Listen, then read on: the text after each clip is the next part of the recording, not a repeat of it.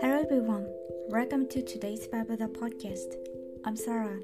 I deliver to today's Bible verse for you. And Enoch walked with God, and he was not, for God took him. Amen. Adam was still alive when the seventh generation Enoch was born.